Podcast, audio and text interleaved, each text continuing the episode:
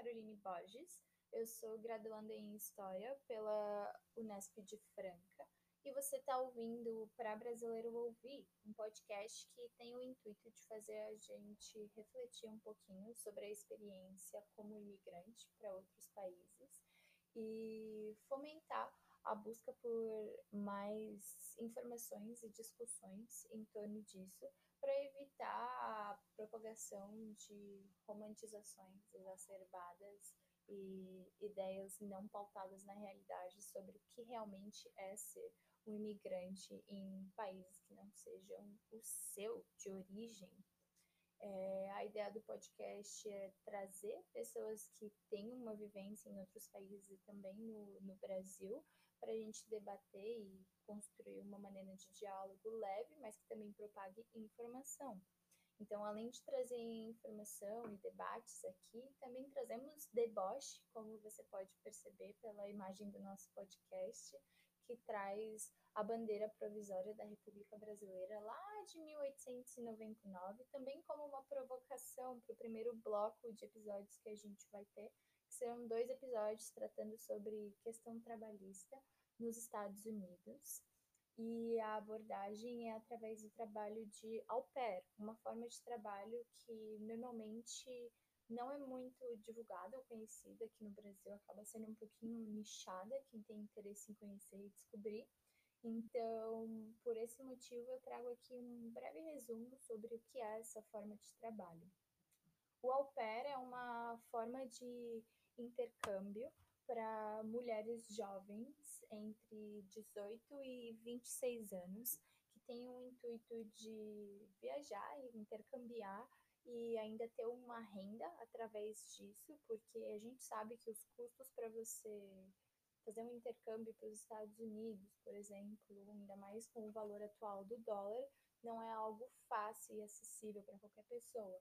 Então, dessa maneira, o Au Pair se mostra como um programa muito interessante, principalmente para jovens de baixa renda, que têm um interesse em uh, conhecer um outro idioma, viajar e ainda assim ter uma renda enquanto realizam esse processo. A ideia do ter um termo au pair vem no sentido de pareado ou igual a, uma forma, um conceito que eu acho que a gente está bem familiarizado aqui no Brasil, que é aquela ideia de é quase da família, sabe? a au pair é uma profissional que é contratada por um tempo mínimo de um ano e ela pode renovar esse contrato para mais um ano, né, para ficar mais um tempo com a família. E a ideia da au pair é um profissional que tome conta das crianças para essa família e fique responsável somente a relações, uh, a aspectos relacionados à criança. Então, educação, cuidado cotidiano, tudo isso de um trabalho de orientação infantil. E por ser uma forma de ingressar nos Estados Unidos por um valor mais acessível, muitas mulheres de países desenvolvidos acabam optando por essa forma de, de programa para ter uma possibilidade de, como grande parte, melhorar o inglês viajar, o desejo também de conseguir emigrar definitivamente para os Estados Unidos e vem no au pair uma forma de entrada nesse programa. Né? É um trabalho muito interessante que eu encontrei como referência para a gente entender um pouquinho mais do au pair e dessas experiências é o TCC da Amanda Mouzinho, da USP no programa de estudos culturais chamado Au Pairs Brasileiras e, seu, e suas rotas desviantes, História Oral e Vidas Móveis, que vai estar na descrição do episódio para quem tiver interesse em acessar também, onde ela faz alguns estudos de caso sobre esse grupo das au pairs. Ela também é uma au pair que emigrou dessa, dessa maneira por algum tempo isso suscita o interesse dela em trabalhar com essa temática e abordar essa forma de trabalho que não é muito conhecida no Brasil. Para isso, ela faz um estudo de caso com cerca de 378 mulheres que têm o interesse ou realizaram o programa Au Pair, que traz para gente informações bem interessantes sobre esse programa, como, por exemplo, que tipo, que mulheres são essas que resolvem fazer o Au Pair, e dentro dos dados coletados por ela, a gente percebe que em grande parte são mulheres brancas da cidade de São Paulo, algumas pardas também, em sua maioria, entre 22 a 26 anos, sendo em sua maioria mulheres de 24 anos, que têm esse intuito de, como dizemos aqui, melhorar de vida, né? Porque mesmo que você vá no programa de au pair para trabalhar na casa de uma família, você ainda está fazendo isso em outro país. E não só no Brasil, como países latinos no geral, países em desenvolvimento em geral, mas estou falando isso mais especificamente do Brasil, porque é a cultura que conhecemos, estamos inseridos, existe um grande prestígio em morar e viver fora, ter o inglês aprimorado, e é muito disso que essas garotas buscam, ter uma melhor qualidade de vida, ter uma melhor oportunidade de estudo, ao mesmo tempo que trabalham também. Mas essa forma de trabalho às vezes também esconde algumas pequenas enrascadas, porque, como a própria Amanda aponta no trabalho dela, uh, existem algumas interpretações equivocadas sobre leis federais que regulam o trabalho de au pairs, como, por exemplo, a forma de pagamento para essas garotas, que é num valor abaixo do salário mínimo americano. E existem muitas contestações de que esse valor, na verdade, seria mal interpretado pelas agências como a possibilidade das famílias pagarem menos, onde essas au pairs costumam receber em torno de 4 dólares e 95 por hora por, pelos seus serviços prestados. E o programa tem regras a serem seguidas pelas famílias que recebem, então um limite de 10 horas por dia, é, um limite de quais atividades essas garotas podem cumprir dentro da casa. A ideia é que elas somente realizem atividades ligadas às crianças e à educação das crianças. E existem também como órgãos ou fiscais reguladores das agências, que são as coordenadoras de área, para dar uma forma de apoio para essas garotas que muitas vezes vão para o país com o inglês um pouco precário, porque o intuito é aprimorar, e também vulneráveis por serem garotas, jovens, e para fazer essa orientação, orientação para essas jovens, porque muitas vezes toda a informação que elas têm é passada entre grupos de au pair no Facebook, troca de experiência entre outras garotas que já realizaram um programa e também diários no YouTube. Existem canais muito famosos no YouTube que tratam sobre tanto situações positivas e como uma forma de tutorial para como realizar o au pair, como também algumas histórias um pouquinho assustadoras de casos mais abusivos de famílias que excedem as regras do programa, muitas vezes situações de xenofobia também e outras formas de abuso, que no TCC da Amanda a gente consegue ver algumas situações uh, pontuais que, infelizmente, como a gente analisa pelo relato de muitas garotas, é, não são tão poucas assim. Dentro da porcentagem de garotas que realizam o programa, uh, dentro da amostragem da Amanda com o trabalho dela, cerca de 27% das famílias quebram as regras do programa em maneiras um pouquinho mais sutis e outras de forma realmente abusiva e que necessitam que elas experienciem o rematch. Rematch é quando você solicita para sua coordenadora, para sua agência, que você mude de casa e busque uma nova família. E muitas garotas acabam experienciando situações complicadas e abusivas, porque também como a gente vê dentro desse trabalho, existe baixa fiscalização dentro desse, desse trabalho. Como a gente vai ver na entrevista mais a seguir, uh, é como se o sistema desenvolvido fosse feito para ser difícil mesmo fiscalizar e, e lidar com essas situações abusivas e que quebram as regras. Então, onde o trabalho seria como uma forma de superação da vulnerabilidade, da pobreza, da exclusão social dessas pessoas que são provenientes de países em desenvolvimento, algumas vezes elas acabam experienciando, experienciando situações ainda piores e num país que não é o seu de origem. É, tem também uma matéria do G1 que, claro, tem aquele belíssimo toque sensacionalista que já conhecemos, mas eu acho que, a grosso modo, para quem não tem interesse em ler o TCC, explica um pouquinho o que é o au pair e algumas das questões problemáticas sobre o au pair. Essa matéria, tanto quanto as informações do TCC da Amanda Mãozinho, vão estar aqui na descrição do episódio para quem tiver interesse em se aprofundar na leitura.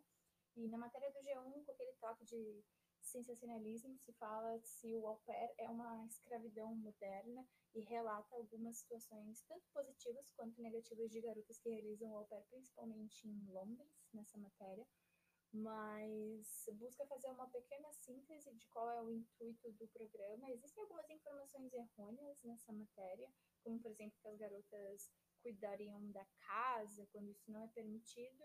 É, isso se, se conscreve mais em situações abusivas do programa, porque é o ideal, como falado, que as garotas trabalhem somente na relação com as crianças e mais nesse eixo como babá, e não como uma prestadora de serviços do lar como um todo.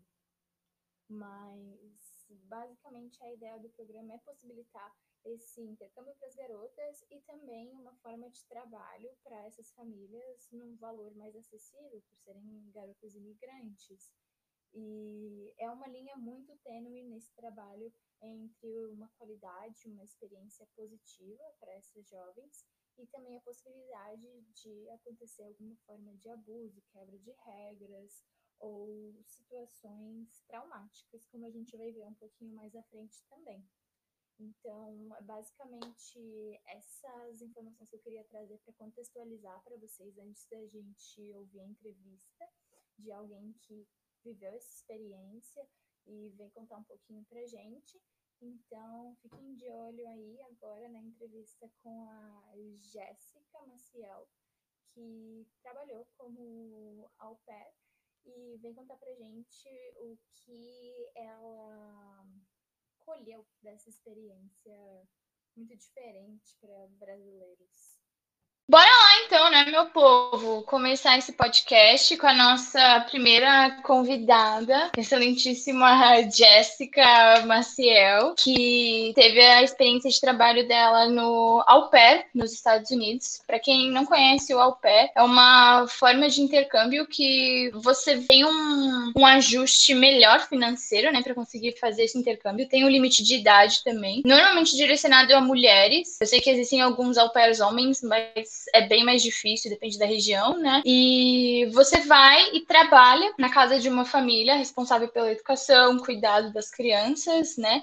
E mora também. Em alguns outros casos de au pair, eles é, possibilitam uma casa para você, mas eu vi que não é tão comum assim. Nos Estados Unidos, normalmente você fica na casa da família, né? E a Jess veio aqui para contar a experiência dela pra gente. Então, seja bem-vinda, Jess. Fica à vontade para se apresentar. Bom, meu nome é Jéssica, eu tenho 22 anos, eu fui ao pair de 2018 a 2020, então foram dois anos aí, dois anos e meio, porque depois eu fiquei mais seis meses ainda numa outra família, mas de au pair mesmo foram dois anos. Agora eu tô planejando a sair, né, eu voltei pro Brasil, mas agora eu tô planejando ir pra Europa, estudar em Portugal, tô muito animada, estudar em Lisboa. Assim, o au pair pra mim foi o que abriu essa porta, assim, né? De eu acreditar, saber, na verdade, que é possível é, você fazer uma faculdade fora, você morar fora pelo resto da sua vida, né? Porque é uma realidade muito distante para a maioria dos brasileiros. Então, au pair abriu essa, essa porta, assim, para mim, que foi um negócio que eu, tipo, ah, uau, é possível. Existem outras formas de viver, né? E já entrando, então, na, nessa entrevista em si, é, eu queria te perguntar justamente sobre isso. Você deu um gancho que eu acho muito legal, porque a gente aqui na América Latina, como brasileiro não pensa que existe a possibilidade de sair, né, de estudar, de trabalhar, sei lá, ganhar em dólar, qualquer outra coisa assim, que eu acho que são os principais atrativos para quem pensa em, em migrar. Como você ficou bastante tempo lá fora, com certeza conheceu muita gente que também fez o au pair, você consegue ver uma relação no tipo de público, tipo de pessoas que procuram o au pair e também essa, essa perspectiva meio American Dream, assim, né, que os latinos costumam ter, assim, ah, vou lá, vou buscar, vou conseguir fazer acontecer assim? Você acredita que tem uma relação com, as pessoas que você conheceu e interagiu por lá? Ah, tem, tem sim. É, o Au Pair, ele, ele pega meninas do mundo todo, na verdade, né? Acho que só não da América do Norte, acho que eles não pegam meninas do Canadá, mas assim, da Europa eles pegam de todos os países, é, daqui da América Latina eles pegam de todos, de todos os países, e a maioria, a grande maioria, eram meninas latinas. A grande maioria, assim. Porque, assim, eu tô falando isso pelo que eu vi, né? Não sei se uhum. os dados são exatamente esses, mas o que a sensação que eu tenho é que as meninas que moram na Europa, elas têm mais acesso a uma educação paga é, pelos pais e pela família, tem, tem mais uma, um sustento maior, né? Para poder fazer só estudar e não ter que trabalhar e se dedicar a isso. Já aqui, né, as meninas latinas é, não tem esses, não tem esse recurso, né? Então, as meninas daqui que querem sair do Brasil, o é, é maravilhoso, porque é muito barato. E ele te dá um emprego, que é o mais importante para quem não tem pai rico, né? Quando você sai do Brasil, você precisa de um emprego. Principalmente um emprego legal, né? Porque você não quer sair e ficar sofrendo, enfim, com documento e essas coisas, assim. É, então, a maioria das meninas são meninas latinas que querem sair do país, mas não tem é, a grana, né? Que é o meu caso também. Meus pais não tinham dinheiro para bancar uma faculdade para mim nos Estados Unidos, porque ah, muitas vezes nem os pais, os próprios americanos têm, porque é muito caro, né? Sim. Então, 70% são brasileiras. Aqui no Brasil é muito forte, aqui no Brasil tem mais gente também, né? E muita brasileira, muita colombiana, muita mexicana. Aí uma ou outra alemã, da Alemanha acho que ainda tem um númerozinho legal, assim, mas acho que só. Aí tem umas da Polônia, mas na meninas da Europa é bem mais difícil, assim. Normalmente as meninas é, da Europa, enfim, o pessoal da cidade, dessa faixa etária, assim, que mora na Europa em, em geral, a maioria já tem uma grana que você consegue, os pais conseguem investir, eles vão para os Estados Unidos com uma grana boa e eles não precisam entrar nesse programa, né? Eles podem estudar tranquilamente e, uhum. enfim. Outra estrutura social, né? Então. Ah, com certeza. Falando justamente sobre essa estrutura e como conseguir linkar, organizar tudo isso, a gente conversou um pouquinho antes e eu queria te perguntar sobre isso que eu já sei um pouco sua opinião e como funciona. Se tem como estudar de uma maneira mais formal e conciliar o trabalho de au pair, porque muita gente tem esse intuito, né, de ir para trabalhar e também, sei lá, fazer um curso de inglês ficar fluente e tem essa esse ideal mais de educação formal para conseguir estudar lá fora. É possível? Olha, com o au pair não.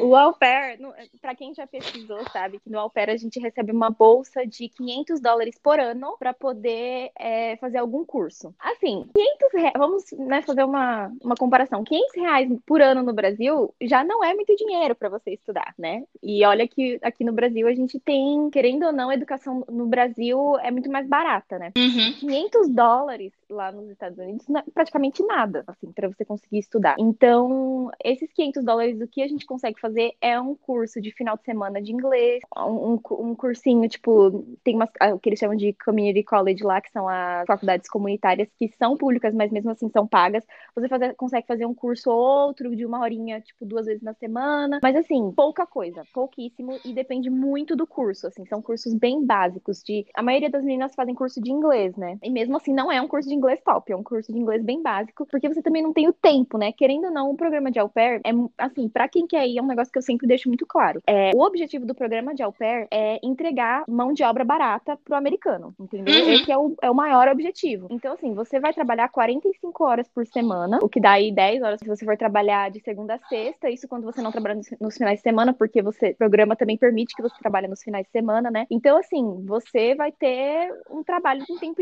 integral, né? Você vai se dedicar ao seu trabalho. O estudo fica sempre em segundo plano. Então, assim, eu fui, eu fiz curso de inglês, é, os dois anos que eu fiquei lá, mas foram cursos, assim, é muito legal, porque os professores são é, americanos e tudo mais, e você também tem a oportunidade de conhecer várias outras meninas no curso, várias outras pessoas no curso e tal. Mas, assim, no, acho que 80% do inglês que eu aprendi lá foi dentro da casa é, dos meus chefes. Isso é algo muito legal. Se você tiver chefe que estejam dispostos ainda, tipo, te corrigirem, minha, minha chefe, logo no primeiro dia que eu cheguei, ela falou: Você gosta que eu te corrija? Não sei o que. Eu, sim, por favor. Sempre que eu falar alguma coisa errada, você me corrige, ou sempre que você perceber que eu tô fazendo alguma colocação errada, você fala comigo porque eu quero aprender. Isso foi o que é, me fez desenvolver o meu inglês. O que super valeu a pena, né? Pra quem é, gosta de conversar e, e quer, né, ou já sabe um pouco de inglês e quer desenvolver a fala, é perfeito. Mas se dedicar aos estudos mesmo, sentar livro, não sei o que, né? Aquele negócio mais tradicional, total não, jamais. Uhum. Au pair é ralar, filha. É trabalhar. É, eu acho que é importante ter isso em mente, assim, que é bem a minha proposição com, com os episódios com o podcast, porque a gente tem um olhar muito romântico, muito sessão da tarde, né, sobre trabalhar fora, sobre ir lá fora, quando é exatamente Sim. isso que você falou a proposição é possibilitar mão de obra barata, sabe? Então você não vai ter uma uhum. vida de princesa de sessão da tarde, mas também é, propicia também essa, essa troca cultural, principalmente, né? Eu acho no cotidiano, aprendendo a forma como as pessoas falam, acho que lidar com as crianças deve ser muito interessante, lidar com crianças de outro Sim. país, assim, né? Ver a forma de socialização. Mas tem em mente que você vai ser imigrante, você vai ser trabalhador, né? Não vai ser a Kylie Jenner.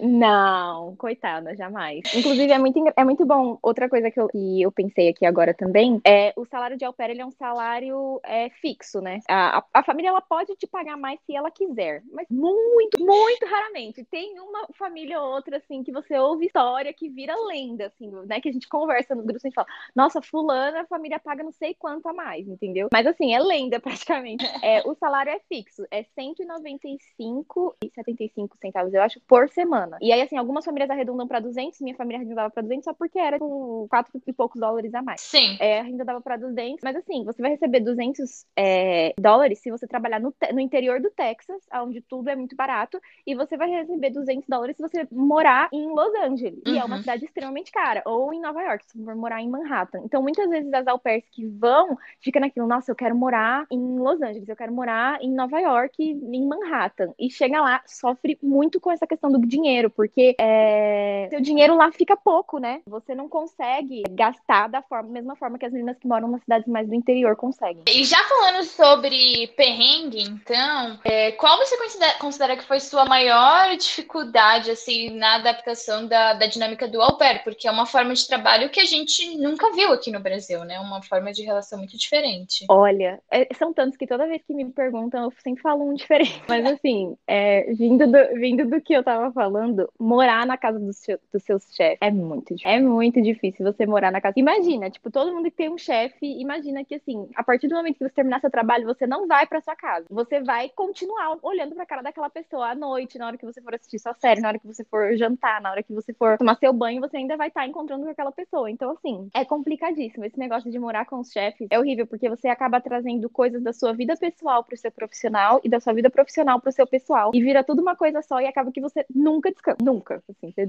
praticamente, você sempre tá naquele estado de alerta que você fica no trabalho, sabe? Sempre naquele estado de eu tenho que me comportar, sabe? É, eu acho que essa é uma parte muito, é, é, esse é um perrengue enorme, assim, acho que é o maior. Nossa, eu fico pensando em abrir a geladeira, eu não ia conseguir abrir a geladeira com Ai, fome eu, sempre. Gente, horrível. A primeira vez que eu tomei café da manhã lá, eu, eu olhava pra um lado, olhava pro outro e ficava, meu Deus, o que eu faço?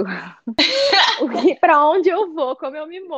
Como que eu converso com essas pessoas? É horrível, horrível. Mas depois acostuma, assim. Depois eu, eu meio que entrei. Depois, assim, você tem que ser uma pessoa muito tranquila, assim. Se você for uma pessoa ansiosa, é difícil. Você tem que ser uma pessoa muito tranquila e pensar assim: ah, eu não ligo pra nada, eu vou abrir mesmo, eu vou deitar aqui nesse sofá mesmo. Você tem que começar a jogar as coisas pro céu, assim, porque senão você fica ansiosa e você não relaxa nunca. Sobre outras coisas difíceis de se acostumar também, queria te perguntar sobre os processos de ida com documentação. Até quando você já estava lá, eu lembro que você tirou o CNH também lá, né? Ou você já foi, eu lembro que você dirigia, mas queria saber como foram essas partes mais burocráticas, assim, para lidar, que eu sei que bastante gente tem dúvida, interesse em saber. E como você foi, o governo Trump tinha acabado de assumir também, se, você sentia que tinha algum impacto, assim, nas burocracias, ser uma pessoa latina tendo que resolver tudo isso, você sentia que isso tinha alguma, alguma relação, assim, no cotidiano? Olha, na minha ida foi muito complicado. Eu lembro até hoje que, assim, no momento em que eu cheguei, primeiro que assim, tem um, um pré, né, que você tem que se preparar pra entrevista no consulado. Pra, assim, as semanas antes do au pair é, é uma ansiedade sem fim, assim, porque você começa a ouvir números e nomes que você nunca ouviu na vida e coisas, e todo mundo, assim, o consulado, ele não é aquele escritório, tipo, escritório médico que você liga e fala, ai, é, eu tenho que levar tal coisa, tal coisa, eu tenho que fazer não sei o que, e a pessoa vai, te, vai ter paciência te explicar, e ela tem aquela excelência de serviço. Não, eles querem que você cague, entendeu? O problema, boa sorte, junto com você tem um milhão de pessoas tirando visto. Então, assim, 90% de tudo que eu fiz do meu processo foi na internet. Eu não sei, quando eu vejo as meninas, as pairs que foram, sei lá, nos anos 90, porque já existia, eu nem sabia isso, mas já existia o programa, né? Eu fico, gente, como vocês conseguiram? Como? Porque tudo o que eu, todo o meu processo foi a base de YouTube, assim. É, graças a Deus a gente tem é, a plataforma internet, porque caso contrário eu teria me ferrado, porque eles não dão muita informação e você tem que correr atrás sozinha. Então, assim, essa parte foi super complicada, mas o pior de tudo é quando você chega no,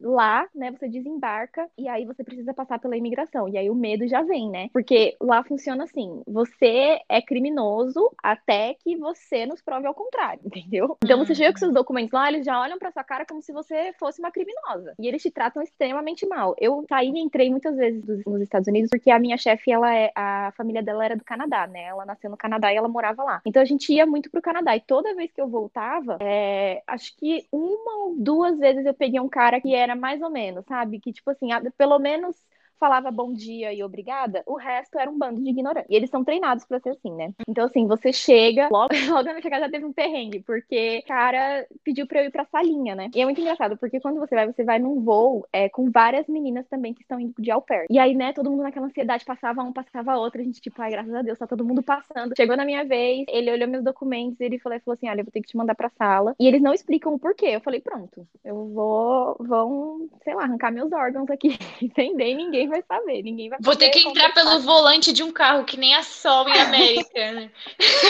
é isso, falei, vou ter que entrar em um porta-mala aqui, não é possível. Fui pra salinha, eu esperei meia hora e ninguém te fala nada. É, na, nos 30 minutos que eu tava sentada lá, acho que eu levantei umas duas vezes pra perguntar, moça, é, é demorado, porque assim, tem uma van que leva, né, um, um, um, translado que leva a gente do aeroporto pro hotel onde a gente vai ficar pra fazer um treinamento, porque antes de ir pras casas a gente faz um treinamento de alguns dias é, sobre primeiros socorros e tal, e, com a agência, né? E ninguém ninguém respondia. A mulher, tipo assim, senta lá e cala sua boca. Aí eu fiquei lá. Quando eu fui conversar com o cara, esse cara fez um milhão de perguntas, tipo assim, ah, você já pulou muro pra entrar aqui, você já fez não sei o que, não sei o que. Eu, não, moça, eu nunca saí do Brasil, pelo amor de Deus. O máximo que eu já fui foi na Bahia, no Brasil. Eu nunca cheguei nem perto das fronteiras. Aí, enfim, ele digitou, digitou, digitou e me mandou embora. Assim, quase morri de ansiedade. E toda vez que eu passava pela imigração, tinha esse problema. E aí, uma vez, um ser de Deus, que era minimamente decente, me explicou o que, que acontecia. Ele falou assim: tem alguém é, no Brasil que também nasceu em São Paulo, que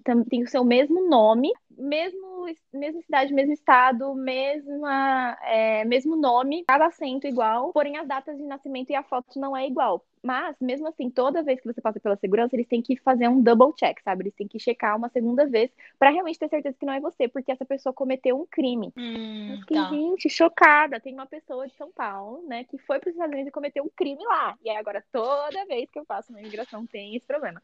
E isso é comum, viu, gente? Não é. Eu conheci várias meninas que têm vários probleminhas com esse negócio de nome e de não sei o quê. Então, assim, essa parte tem uma, uma ansiedade. A CNH é um negócio que é um pré-requisito pro au pair, né? Você precisa ter a CNH brasileira. E aí, quando você chega lá, você ainda tem que fazer a CNH americana. Graças a Deus, eu não precisei fazer prova prática, eu só fiz a prova escrita porque é, lá é diferente as regras. Então, você tem que estudar tudo de novo. Então, mas o meu não precisou de prova prática. Eu tive amigas que precisaram e é perrengue, porque são regras diferentes, são palavras diferentes, é, os carros são diferentes, é tudo diferente, né? Então, é um, é um perrengue grande. Mas quando você chega lá, você tem que correr atrás de outros documentos. Então, você tem que correr atrás de, da sua CNH, você tem que correr atrás do seu Social Security. É uma confusão. Esse negócio de documento, gente, é um estresse fora do normal. E é o que mais. Existe um grupão de au pair, né? Que é um grupo onde tem várias au. E é o que mais roda lá. É coisa de documento, dúvida. E é muito bom, assim, esse grupão, pra quem quer ir, entrem é no Facebook, chama Grupão Au Pair Brasil. Entrem porque lá é onde as meninas se ajudam. Tipo, quem já fez, responde as perguntas das meninas que, né, que estão vindo agora e estão precisando de ajuda, porque realmente eles não dão muita informação. É um negócio que você tem que ir atrás de informação internet, essas coisas, assim, para você conseguir ir atrás de todos os documentos. Então, assim, esse grupão é a luz na vida das meninas, porque uma ajuda a outra, sabe? É aquele negócio bem ninguém salta a mão de ninguém. Sobre o negócio do Trump, para mim não foi um impacto tão grande, porque na, não mudou é, nada específico na regra do au pair, eu acredito, né? Quando eu fui, ele já estava no poder, então eu não sei se antes dele entrar tinha alguma coisa diferente, mas quando eu fui, eu acredito que não tinha mudado nada. Porém, é, eu tenho amigos que possuem um documento que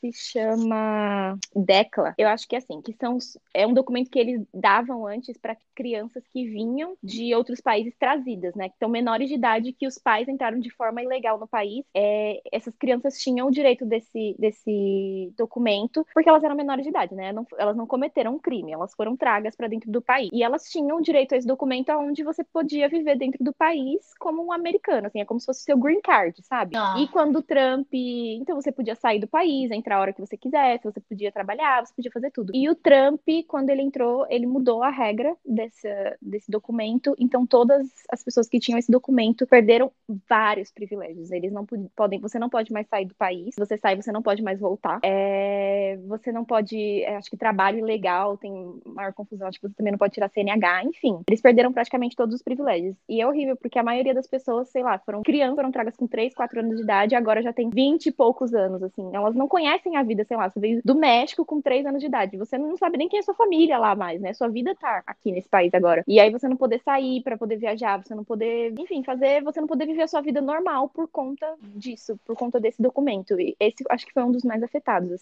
Uhum, sim.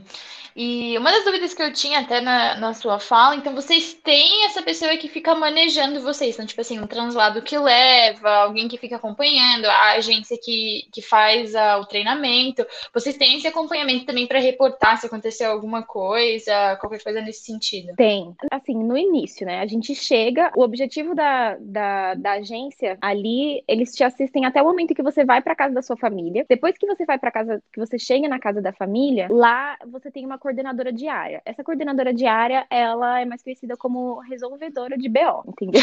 Quando as coisas começam a dar errado, você liga para ela, entendeu? Que é uma pessoa ali que trabalha para agência, mas assim, você elas promovem é, encontros e tal, para você conhecer outras meninas, o que é bem legal. Mas acho que o maior trabalho dela ali é ter certeza que nada tá dando errado. Muitas vezes elas falham no trabalho, assim, não por culpa delas, mas por uma culpa do sistema no geral, e eu depois vou explicar melhor. Mas é, muitas vezes elas falham por conta do sistema, mas assim, querendo ou não, é muito bom você ter alguém ali que você consegue dar um grito, sabe? Então, em uhum. casos extremos, você pode chamar ela e ela te retira da casa e ela te ajuda a achar uma outra família. Existe esse processo. Essa é a parte da agência, né? Mas questão de pagamento, seu dia a dia todo é com a família mesmo. Só vai chamar se alguma coisa der errado. Tá. É, porque isso já, já faz um link nisso que eu queria perguntar, de se você já teve alguma situação, assim, de, de abuso trabalhista, de ter que trabalhar mais fora do que foi combinado, ou situações mais complicadas mesmo, de algum tipo de violência, porque a gente, infelizmente, escuta, né, acho que nesses canais de YouTube de Alpera, assim,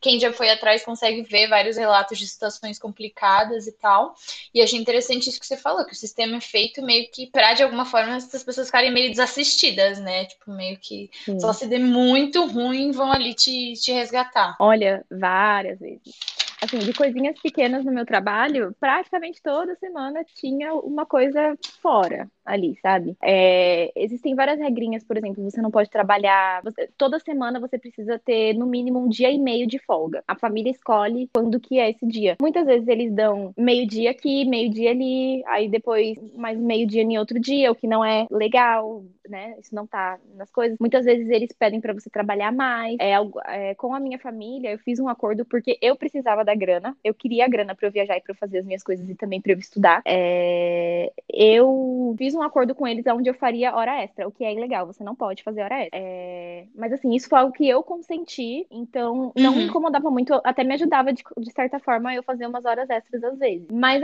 algumas vezes eles me jogavam é, tarefas que não eram minhas, porque querendo ou não, você vai para lá para cuidar das crianças. Tudo que é da casa não é responsabilidade sua. Óbvio que você divide uma casa com pessoas, então você tem que ter uma participação ali de limpeza, essas coisas, porque você também suja, né? Então, assim, tudo que eu sujava, eu limpava. Eles tinham uma diarista que ia durante a semana, então limpeza pesada, essas coisas assim, eu não precisava fazer, mas muitas vezes me davam atividades que não eram, não tinha nada a ver com o meu trabalho, sabe? Tipo, ah, o carro deu ruim, a gente não pode ir, manda a Jéssica. Eu ia levar o carro no mecânico, entendeu? Coisas assim. É, quando a gente, a gente fez uma viagem pra Europa, eles queriam muito ir, e eles queriam me levar para que eu ficasse com as crianças enquanto eles, enfim, davam um rolezinho deles, né? É, eu trabalhei 20 dias sem parar. Caraca. Parar. Eu não tive uma folga. Eu não tive uma folga, é, o que é obviamente ilegal. E não, e o melhor de tudo é que assim, na cabeça deles, eles estavam fazendo um favor Grande favor, né? Nossa, eles estavam me levando pra Europa. Então, tipo assim, eu tinha que calar a boca e aceitar, entendeu? Eu estava na Europa. Tudo bem que o tempo todo eu, tava, eu era mãe de duas crianças, né?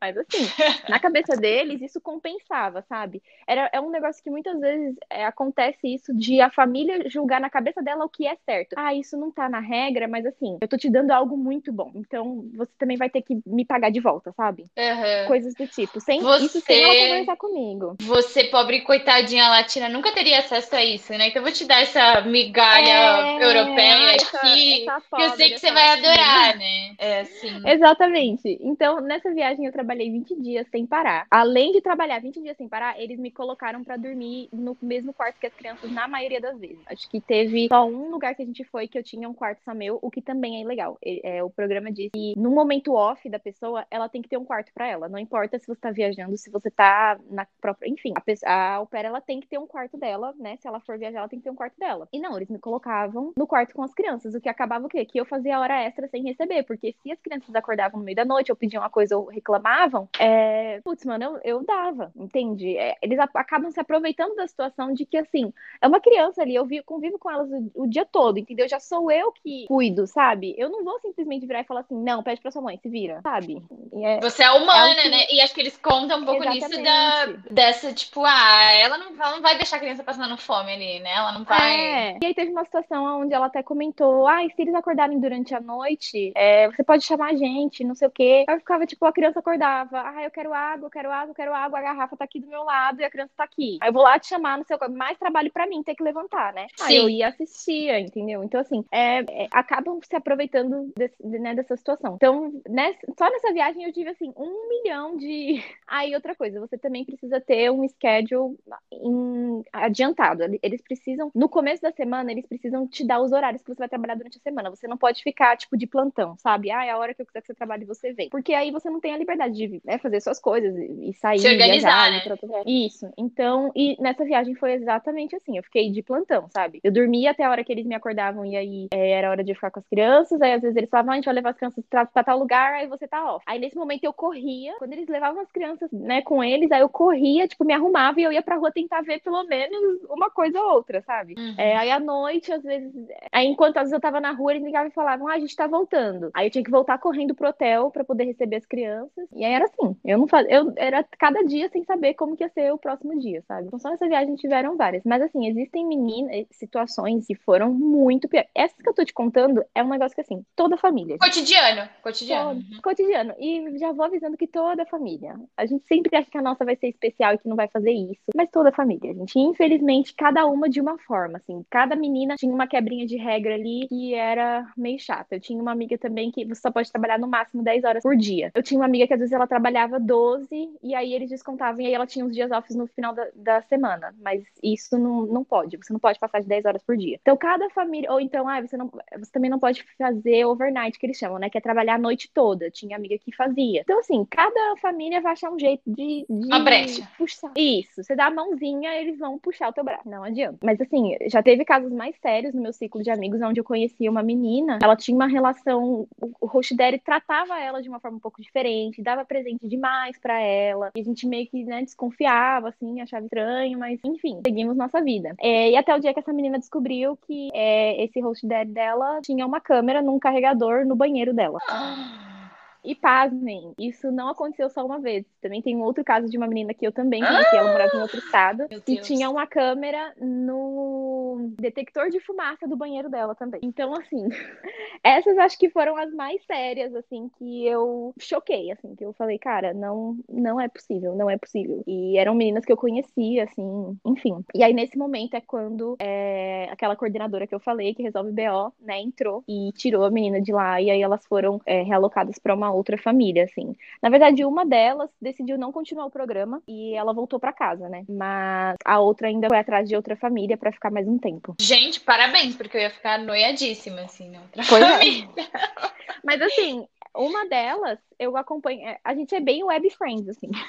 eu acompanho os stories dela, ela, ela falando sobre o, o, ocorrido e tal. E, cara, ela é traumatizada até hoje. Assim, com razão, com certeza. ela é traumatizada até hoje. E é muito engraçado, porque quando isso aconteceu. Engraçado não, né? Que horror. Mas quando isso aconteceu, eu lembro que eu revirei a minha casa inteira. Eu tava lá ainda quando tudo isso aconteceu. Eu revirei a minha casa inteira atrás de câmera. Inteira, inteira, inteira. Meus, é, meus chefes, eles tinham uma, uma babá eletrônica na sala, mas eles me avisaram, né? Eles, eles falaram, porque você não pode, é ilegal, você não pode assistir uma pessoa sem ela saber. Sim. Você não pode ter, ter imagens, né? Então eles me avisaram. Eles, até porque a câmera era uma câmera mesmo, não era uma câmera escondida, né? Eles falaram, ó, tem uma câmera aqui simplesmente por uma questão de segurança e tudo mais. E eu falei, bom, tá bom. Né? Eu não vou fazer nada de errado. Então, é, para mim, não me incomoda. Era chato, óbvio, ter alguém te, te assistindo durante o seu dia, às vezes. Mas, poxa, nem compara, né?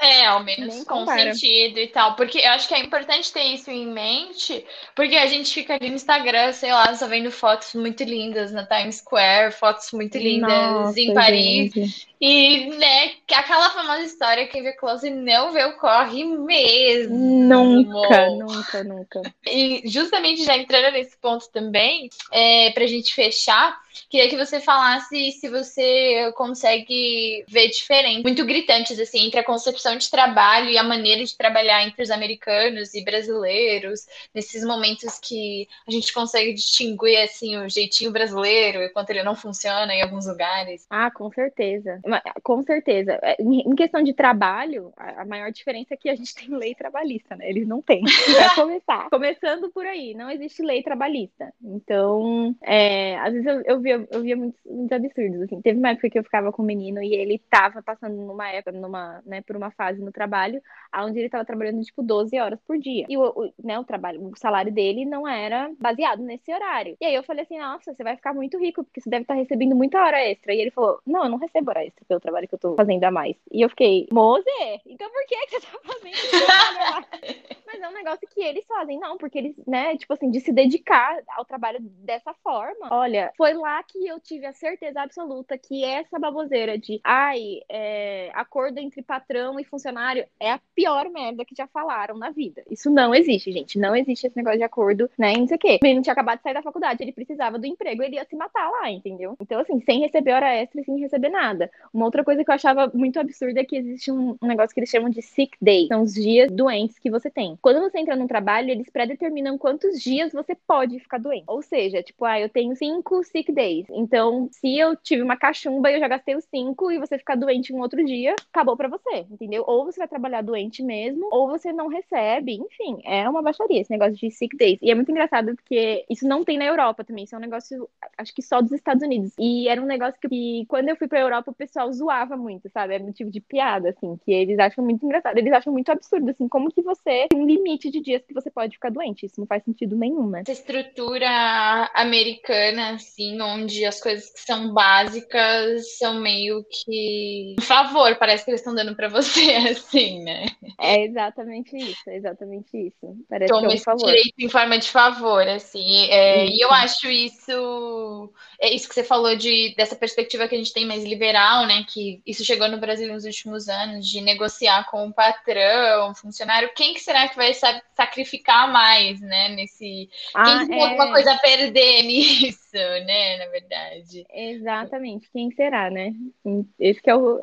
Enfim, era muito, era muito claro, muito nítido, assim. Questão, acho que a questão de horário era uma das maiores, assim, pra mim, sabe? Você tem o seu salário, mas tem meses onde você vai trabalhar o dobro do que Uhum. você trabalha, né? O que foi feito ali no acordo, entende? E se você não fizer aquele trabalho, eles vão achar outra pessoa que faça, entende? Então, assim, é- Exatamente. é, você tem que ficar se fazendo muito valioso o tempo todo. Você tem que ficar trabalhando cada vez mais e mais e mais e mais pra você ser muito valioso, pra gostarem muito de você, pra você continuar tendo seu emprego, sabe? Você acha que, nesse sentido, assim, é, a perspectiva dos brasileiros em relação ao trabalho acaba sendo um pouquinho mais política, porque mesmo que você não tenha tanto acesso à informação, minimamente você sabe que existe um sindicato da sua profissão, né, no Brasil, que você tem essa. Você pode ter uma carteira assinada num emprego que você tenha regularizado, ter uma noção um pouquinho mais política. Você acha que, na sua percepção, assim, nada é muito científico, você acha que lá tem um pouco mais esse desprendimento assim, não, é só dinheiro, tô trabalhando pela grana, preciso da grana, e aí, se não tem tanto essa, essa, esse aspecto político envolvido? Eu tenho certeza. Eu tenho certeza que lá não tem. Até porque é um, é um assunto que não surge quando é, existem é, discussões políticas, né? Aqui surge muito. Putz, tal presidente quer fazer isso com a lei, com a lei trabalhista. Tal presidente quer diminuir férias. Tal presidente. Entende? Lá é algo muito você com o seu patrão, né? Então é algo que é totalmente independente de política. Assim, aqui é algo aonde, é, querendo ou não, a gente depende, né, de De uma diretriz, pessoas. né? Que lá não tem. Isso. A gente depende dessas pessoas é, para defender os nossos direitos, né? Então, assim, o que, óbvio, na minha opinião, óbvio, é muito mais, é, não vamos dizer mais fácil, assim, é muito mais justo com o trabalhador, na verdade, né? Porque, assim, precisam ter regras. Não, não adianta. A gente tem, tem coisas onde tudo tem que ter um limite, gente. Tudo, tudo, tudo na vida tem que ter um limite, assim. Senão, é, acaba saindo do, do, do humano. Tem, lá Sim. tem muitas vezes acaba saindo do humano. Até questão, nossa, é tudo, gente. Até Grey's Anatomy eu tava assistindo e aí ela tava falando, a, a médica falando, os residentes eles trabalham 90 horas lá por semana, eu acho. Não sei se foi isso, acho que são 90 horas ou era tudo isso, ou era menos, não sei, 80, alguma coisa assim, acho que eram 80 horas, não sei. Eu sei que aqui no Brasil são 60 horas, né, que eles trabalham, o que já é muito, Sim. né? Tipo, 60 horas por semana já é, já é muito. Mas até isso lá é maior, assim, é um negócio onde a percepção que eles têm do ser humano é totalmente diferente, assim, sabe? Você é literalmente meu bicho de carga. Sim, acho que essa, essa construção vem de uma, um histórico muito longo de construção cultural também, de perspectiva sobre trabalho e como é mais fácil acessar algumas coisas assim, para quem está nos Estados Unidos, que é mais, como é mais difícil para quem está no Brasil, né? Essa perspectiva de sobreviver ou alcançar o lucro são muito distantes, né? Aqui a América Latina está sobrevivendo, pagando suas contas no mínimo, e lá fora você tem outras possibilidades de compra, de, de Sim. acesso, né? Sim. É, É, outra coisa interessante também que eu até esqueci de falar é sobre licença maternidade. Que não existe lei sobre licença de maternidade também, né? Então, a minha chefe, por exemplo, ela saiu do emprego que ela tava quando ela teve as filhas dela, porque eles deram pra ela dois meses pra ficar em casa. E pra ela, obviamente, não era o suficiente, né? Ela queria amamentar e tudo, e isso não se encaixava na realidade dela. E ela ficou desempregada durante um ano, quase dois anos, né? Até as filhas dela atingirem uma idade onde ela pudesse realmente voltar a tempo integral a trabalhar, mas ela teve que sair do emprego porque foi isso que deram pra ela, deram dois meses. E quando a, tipo, a nossa empresa dá seis meses de, de licença maternidade, é tipo assim, meu Deus, eles são muito legais. Eles são maravilhosos. Caraca. Pra, pra gente Uhum. terminar, então, e é, relembrar, porque relembrar é viver, eu queria perguntar pra você é, se tem alguma coisa que você lembra muito, assim, pode ser qualquer coisa que você sente muita saudade, assim, desde que você voltou, que agora está no Brasil, né? E alguma coisa que você recomendaria, assim, pra alguém tiver a oportunidade de, principalmente para os Estados Unidos, né, que é o enfoque, um estado, um lugar, algum, alguma atividade que você recomendaria, assim, a conhecer. Olha, o que eu tenho mais saudade é exatamente do, do poder de compra. O dólar, né, Vena? Que a gente sente mais saudade. O poder de compra eu acho que é o que eu sinto mais. Acho não, tenho certeza absoluta que é o que eu sinto mais saudade. Porque, é, querendo ou não, somos seres humanos. A gente tenta não ser carregado, né? Levado né, em onda capitalista, mas não adianta, óbvio, né? Eu sou ser humano, eu tô lá, as coisas estão lá na minha frente e, e isso traz prazer, querendo ou não. Traz, tra- trazia muito prazer eu ter o poder de compra, né? E quem for não pode. Uma dica do que não fazer. Não cai, pelo amor de Deus, nessa loucura das compras. É o que mais acontece. o que não fazer primeiro. O que não fazer primeiro. Não cair na, lou na loucura das compras, que você vai jogar todos os seus pouquíssimos dólares em, em, em nada, porque no final você não vai ter nada. Mas o que você deve fazer de verdade é viajar, assim. É, querendo ou não, os Estados Unidos, ele é um país onde ele tem de tudo. Assim, de tudo, de tudo, de tudo. Você tem neve, você tem calor escaldante, você tem deserto, você tem floresta, você tem montanha, você tem de tudo, assim, sabe? Então, é, nesse quesito, é maravilhoso, assim, é maravilhoso. Você voltar todo o seu dinheiro pra viagem, pra mim é perfeito. Óbvio que guardem seus dólarzinhos, tá? Porque tá valendo bastante. Quando vocês voltarem pro Brasil, vocês fazerem uma coisinha bem legal. Eu guardei os meus e vou conseguir fazer faculdade, se Deus quiser. Então, assim, é, guardem um pouquinho, mas acho que se dediquem muito a conhecer o país, assim, a conhecer as culturas do país, porque eu acho incrível, acho que como qualquer outro país, né? No Brasil também a gente tem culturas muito diferentes e lá é incrível como cada estado é super é particular, assim. E eu viajei pra caramba, mas mesmo assim eu fico pensando, putz, eu queria tanto ter ido pra tal lugar, putz, eu queria tanto ter ido pra, pra tal lugar. Então, aproveita essa, essa parte, gente, porque é para isso que vocês estão lá. O au pair é para isso. Você trabalha 45 horas na semana, rala, se mata, pra final de semana você ter o seu dinheirinho para dar rolê, sabe? Então, se dediquem muito e bebam muita cerveja, porque a cerveja lá é muito boa. Ai, que delícia! Ótimos conselhos. É, muito obrigada, Jess, por ter topado participar e trazer essa experiência aqui pra gente. Espero que vocês tenham curtido participar também. Depois Ai, vocês amei. vão ver. Jess, como ela é gatíssima, né, gringa, aqui na foto do episódio. eu fazer uma edição bem gata dela na Times Square ou em algum outro lugar assim. Arrasou. É, muito obrigada por participar. Espero que vocês tenham curtido o episódio também. E, e isso. Até o próximo. Muito obrigada, Jess, pessoal que ouviu. E até mais. Até mais.